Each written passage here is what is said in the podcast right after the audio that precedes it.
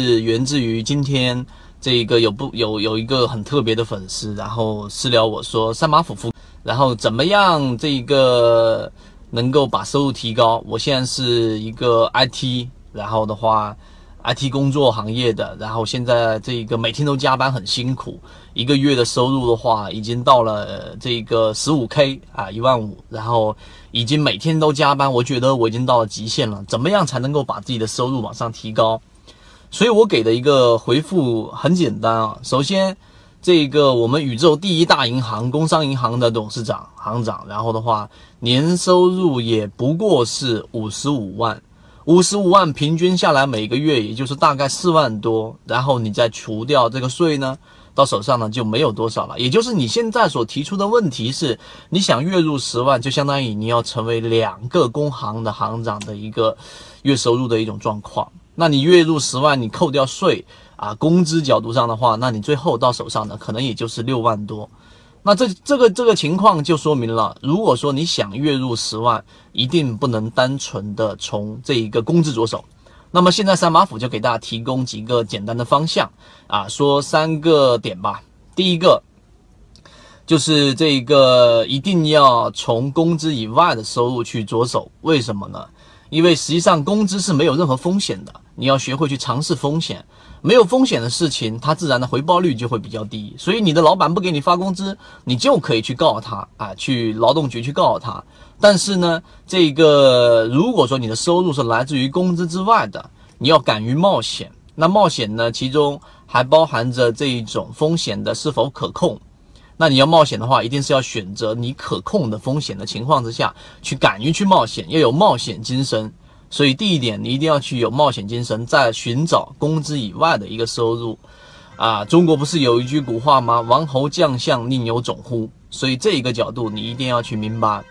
第二个角度呢，就是最近大家也看到，然后郭德纲的徒弟一直跟他们去撕，对不对？然后呢，郭德纲的角度永远是只有一个，他的说法就是。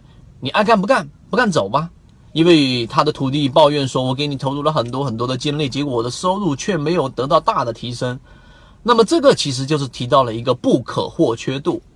不可或缺度的意思就是，你走吧，反正有这么多人想进到我们德云社里面去。所以他这一个郭德纲一直去力捧的小岳岳啊，小岳岳之所以会力捧他呢，是因为他信任他。一个人要完全的去信任一个人的话，其实是很难的。那郭德纲这么这么力捧小岳岳，一定是有这个很强的信任在这个地方，所以就代表小岳岳岳云鹏他是有一个不可或缺度的。所以第二个点，你要建立自己的不可或缺度。所以第三个点呢，就是要学会去在格局上去去放大。那我们这一个司马迁有写的这一个呃《史记》里面有提到一一个很经典的一个呃一句话。里面说的就是啊，无才作力，少有斗志，既饶真实。他简单的说，就是在你很呃智力，我不说年纪啊，在智力的情况还还比较稚嫩的情况之下，你只能靠体力来挣钱。体力你要做到月入十万，基本上是不可能了。哪怕是月入一万，你可能都得做到吐血。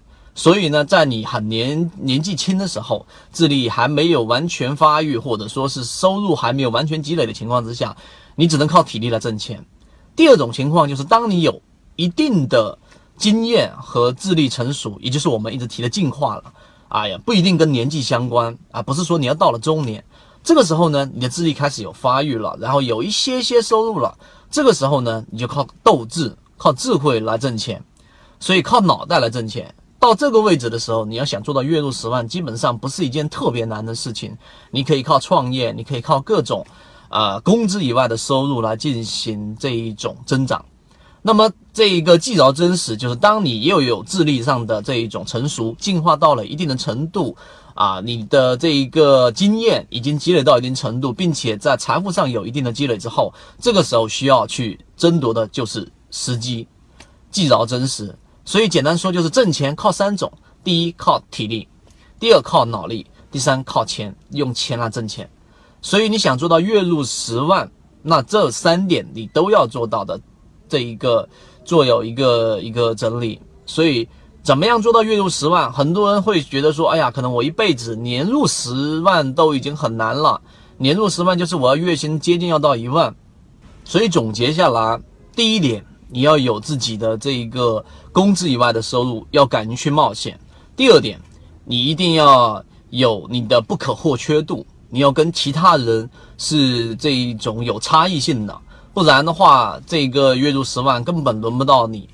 第三个就是你一定要有一定的这一个格局，而这个格局就在于你自己的这一种呃修炼，到最后的话，你就可以靠钱来挣钱，做到月入十万了。所以我们这里面做一个简单的回复，我讲的只是交易系统当中很小的一部分，更多完整版的视频可以拿出你的手机来搜索我的朋友圈 DJCG 三六八里面看到，和你一起进化交流。